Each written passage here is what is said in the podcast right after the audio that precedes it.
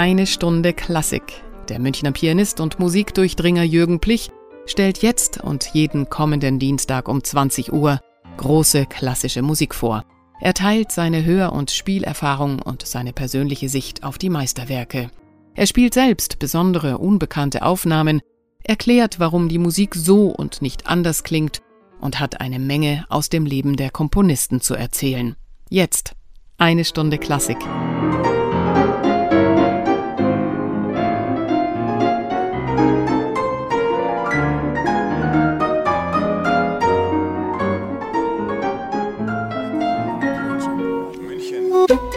Radio München. Liebe Hörer, ich entführe Sie gern in die Welt der abendländischen Musikkultur der letzten fünf Jahrhunderte. Aber da gibt es einen Stolperstein. Denn dass wir Musik der Vergangenheit original hören könnten, ist eine Illusion. Jede moderne Aufführung ist zwangsläufig eine Bearbeitung. Spielen wir beispielsweise Werke von Johann Sebastian Bach auf einem Cembalo oder Klavichord statt auf dem modernen Klavier, so ist für die historische Authentizität trotzdem noch nicht viel gewonnen. Erstens, wer garantiert uns, dass ein solches Instrument genauso klingt wie eines von 1720? Zweitens müssten wir die originalen Tempi und sonstigen originalen Musiziergewohnheiten kennen und in den originalen Räumen musizieren.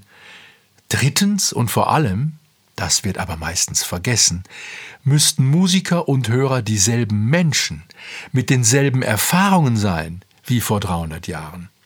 Was uns Bahn- und Flugreisenden langsam vorkommt, war damals rasend schnell. Was damals ein ohrenbetäubendes Getöse war, ist heute der durchschnittliche Geräuschpegel an jeder Bundesstraße.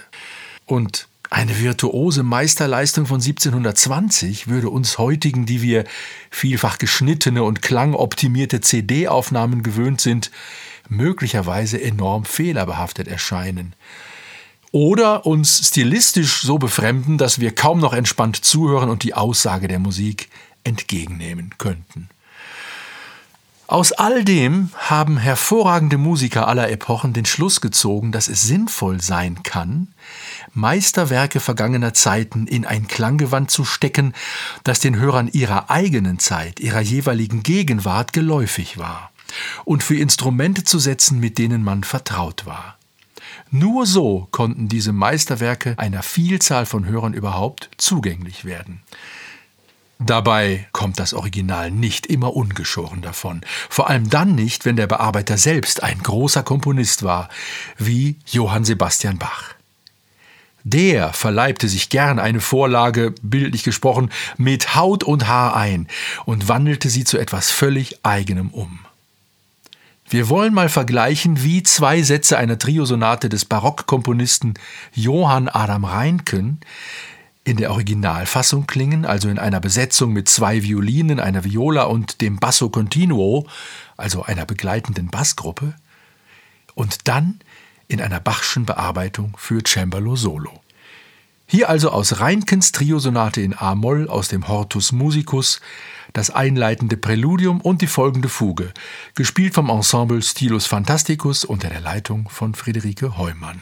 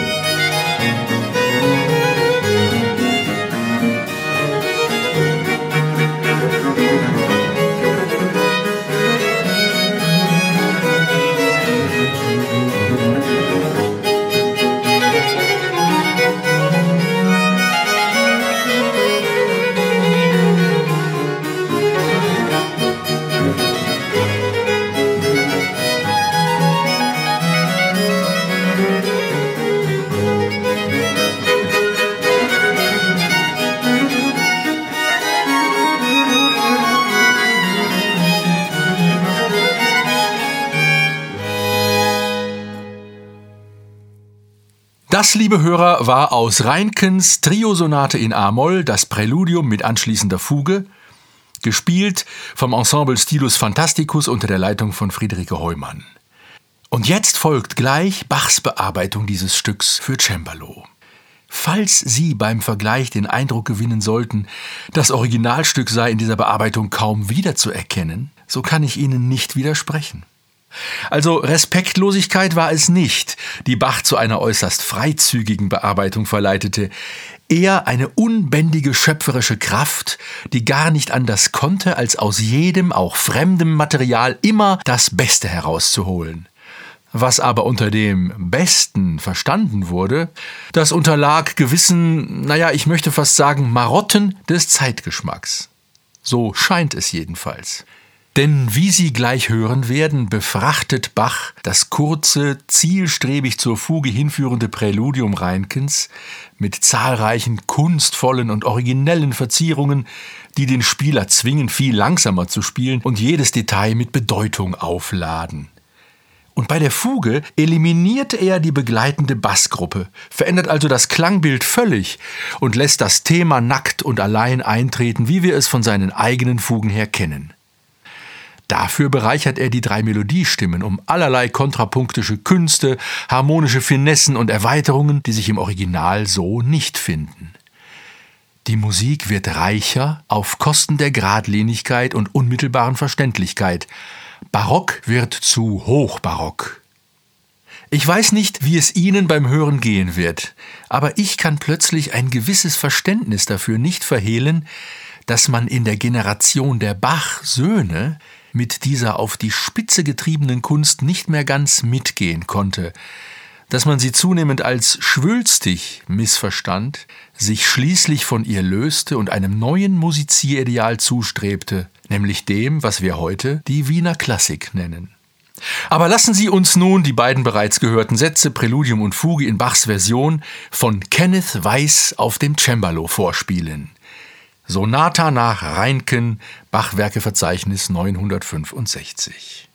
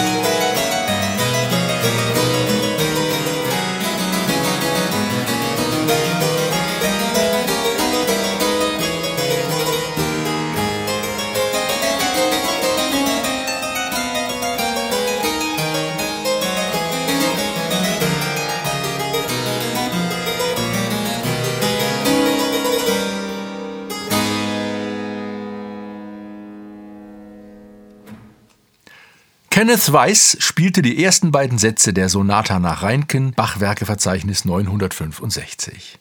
Für solche frechen, verstiegenen Bearbeitungen hat das Schicksal Bach grausam gestraft, indem es ihn zum meist bearbeiteten Komponisten der Weltgeschichte machte.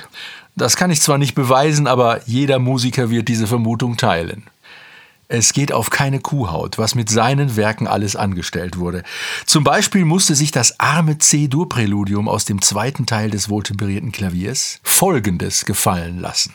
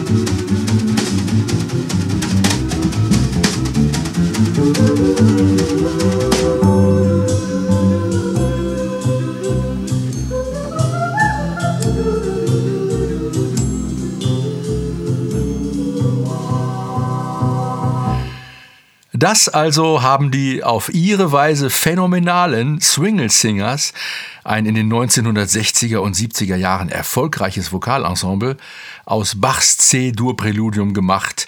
Sie hielten diese Musik offenbar für besonders geeignet, verswingelt zu werden und haben ihr deshalb eine Bassrhythmusgruppe hinzugefügt.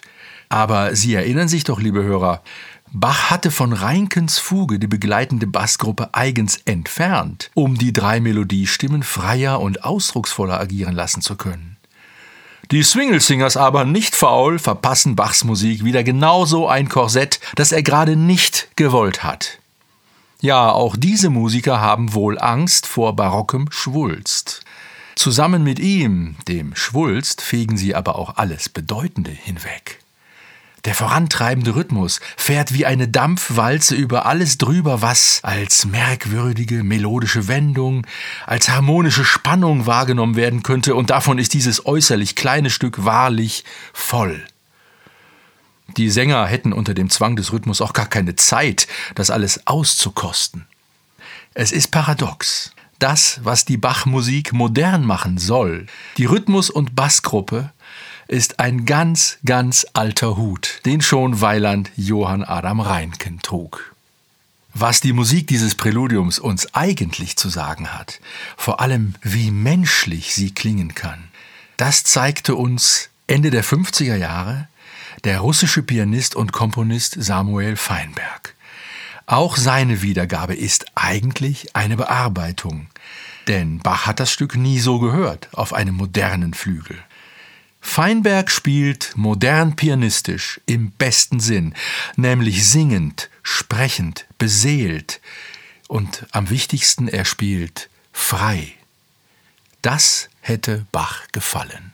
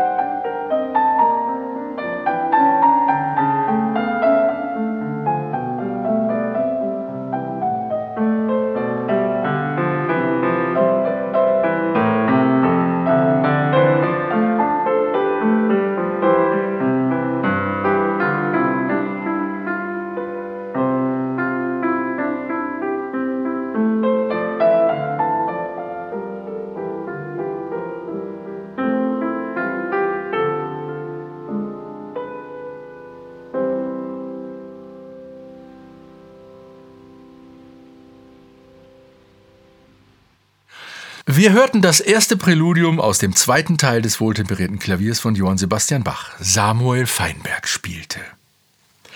Liebe Hörer, jetzt sind wir gleich zu Beginn der Sendung ganz schön tief in die Problematik der Bearbeitungen eingestiegen. Es wird also Zeit für ein bisschen Entspannung. Denn die meisten Bearbeitungen sind ja ganz harmlos. Sie entstehen einfach, weil jemand, der Geige spielt, gern eine bestimmte Flötensonate spielen möchte, die ihm so gut gefällt, oder weil gerade kein Klavier, sondern nur eine Gitarre zur Hand ist. Zu so einer Musik kommen wir jetzt. Nur dass die Vorlage nicht für Flöte, sondern für ein Instrument namens Arpeggione komponiert ist. Die Kenner lehnen sich jetzt zurück und nicken wohlgefällig mit dem Kopf, denn sie wissen, was kommt. Eine berühmte Sonate von Franz Schubert, die längst vergessen und zusammen mit dem Instrument, für die sie geschrieben wurde, verschwunden wäre, wenn es nicht verdiente Musiker auf sich genommen hätten, sie für andere Instrumente umzuschreiben. Der Arpeggione war eine Erfindung des frühen 19. Jahrhunderts, eine Art gestrichene Gitarre, gestimmt wie eine solche und auch mit Bünden auf dem Griffbrett versehen. Der Arpeggione klang ganz ähnlich wie ein Cello. Er setzte sich nicht durch, aber der große Franz Schubert hatte eine Sonate dafür geschrieben, die seitdem von Geigern, Bratschisten, Cellisten und sogar Kontrabassisten gespielt wird, wobei jeder Solist natürlich der Meinung ist, das Werk klinge gerade auf seinem Instrument besonders schön. Es ist aber gar nicht so wichtig, welches Instrument er klingt, sondern ob der Solist über die nötige Sensibilität und Noblesse für das Feingewebe dieser Musik verfügt. Wir hören deshalb jetzt Schuberts Arpeggione-Sonate in einer ganz feinen Fassung für Violine und Gitarre. Die Gitarre ersetzt das Klavier und wir dürfen davon ausgehen, dass der Gitarrenklang dem, was aus einem Klavier der Schubert-Zeit herauskam, ähnlicher ist als ein moderner Konzertflügelklang. Insofern würde ich die folgende Darbietung ohne mit der Wimper zu zucken als eine authentische bezeichnen. Genießen Sie das Spiel von Doris Orsan, Violine, und Johannes Tonio Kreusch, Gitarre.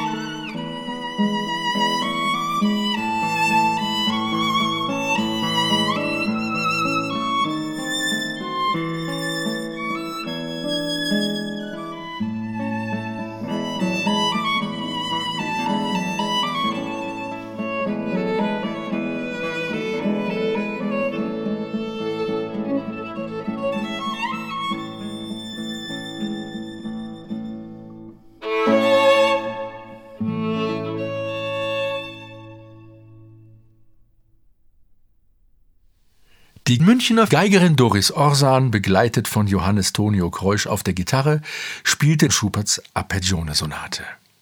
Also gut, man bearbeitet Stücke für andere Instrumente, weil die Originalen, für die ein Werk eigentlich komponiert wurde, nicht zur Hand sind. Manchmal aber passiert das Gegenteil. Da meint ein Musiker, das Originalinstrumentarium sei nicht ausreichend für die Wucht und Größe des musikalischen Inhalts. Und dann werden keine Kosten und Mühen gescheut. Riesige Klangmassen werden aufgeboten, um der Musik ihre zwar hübsche, aber schlichte Bekleidung auszuziehen und sie in einen beeindruckenden Galaanzug zu stecken. So tat es Arnold Schönberg 1937 mit dem G-Moll-Klavierquartett von Johannes Brahms. Warum Schönberg ein Stück für drei Streicher und einen Pianisten für ein großes an die 100 Mann zählendes Symphonieorchester arrangiert hat, erklärte er selbst mit ein paar knappen Sätzen. Ich zitiere. Erstens, ich liebe dieses Stück. Zweitens, es wird selten gespielt. Drittens, es wird immer sehr schlecht gespielt. Denn je besser der Pianist, desto lauter spielt er und man kann die Streicher gar nicht hören. Ich wollte einmal alles hören und das habe ich auch erzielt. Soweit Schönberg.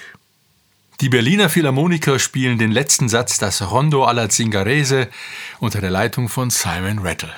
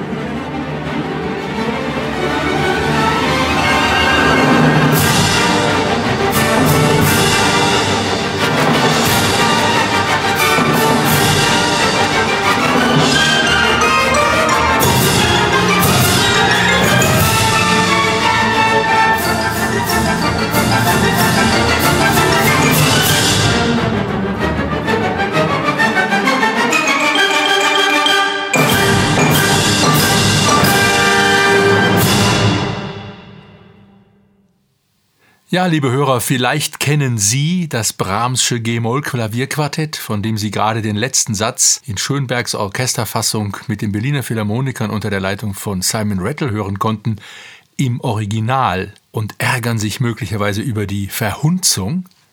Denn Schönberg instrumentierte ja hier überhaupt nicht Brahmsisch. Xylophone, Trommel, Becken, Glockenspiel, so etwas hat Brahms niemals eingesetzt. Äußerliche Klangfarbeneffekte waren ihm verhasst. Und er würde diese Orchestrierung, so viel ist klar, nicht gemocht haben. Sparen Sie trotzdem den Ärger, lieber puristischer Brahms-Verehrer, und lauschen Sie den tiefsinnigen Worten Ferruccio Bosonis über die Kunst der Bearbeitung. Dieser wegweisende Komponist, Pianist und Musikvisionär aus dem Beginn des 20. Jahrhunderts hat ja selbst viel fremde Musik, vor allem Orgelwerke von Bach für das Klavier bearbeitet. Er nennt es transkribiert und er wurde dafür, wie er selbst beklagt, viel angefeindet.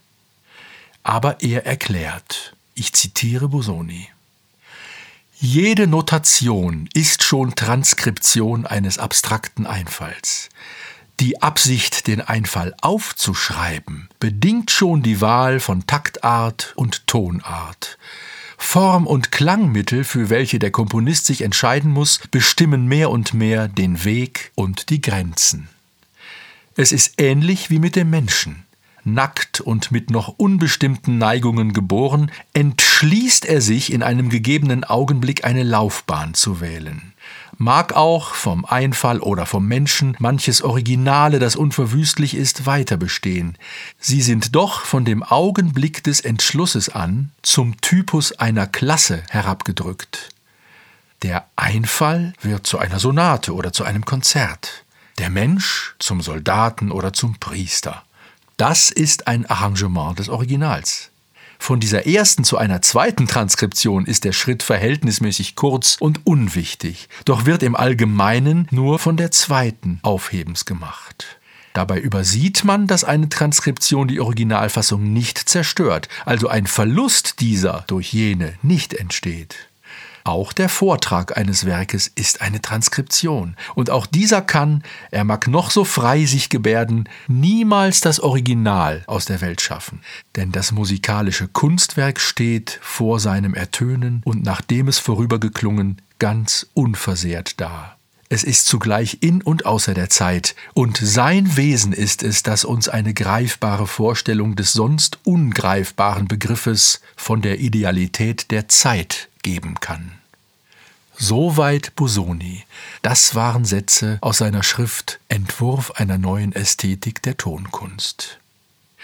Und weil der große, weise Musiker und Musikphilosoph Ferruccio Busoni uns die Augen und Ohren für solche Erkenntnisse geöffnet hat, soll am Schluss unserer heutigen Stunde Klassik auch eine Transkription dieses Meisters stehen. Und zwar eine Bach-Transkription, womit sich der Kreis zum Beginn der Sendung schließt.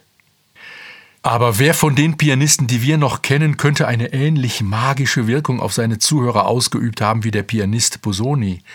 Wohl am ehesten Wladimir Horowitz, der das Klavier erklingen lassen konnte, als sei es nicht von dieser Welt. Horowitz spielte gegen Ende seines Lebens in seinem Haus das Orgelchoralvorspiel Nun komm der Heidenheiland in Busonis Fassung. Und das hören wir jetzt.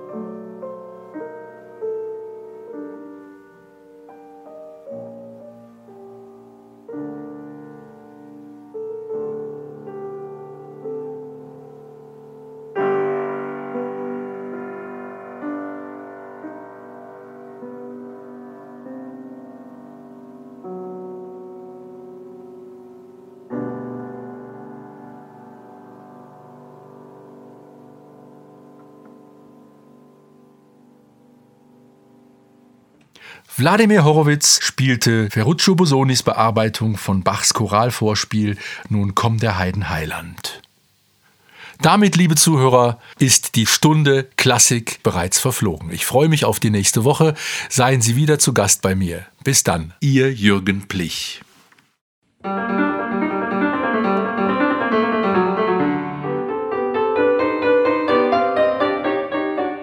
Das war eine Stunde Klassik mit Jürgen Plich hier bei Radio München.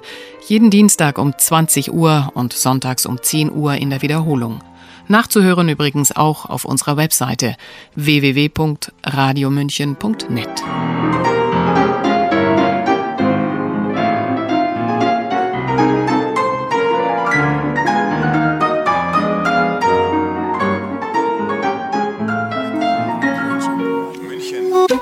Radio München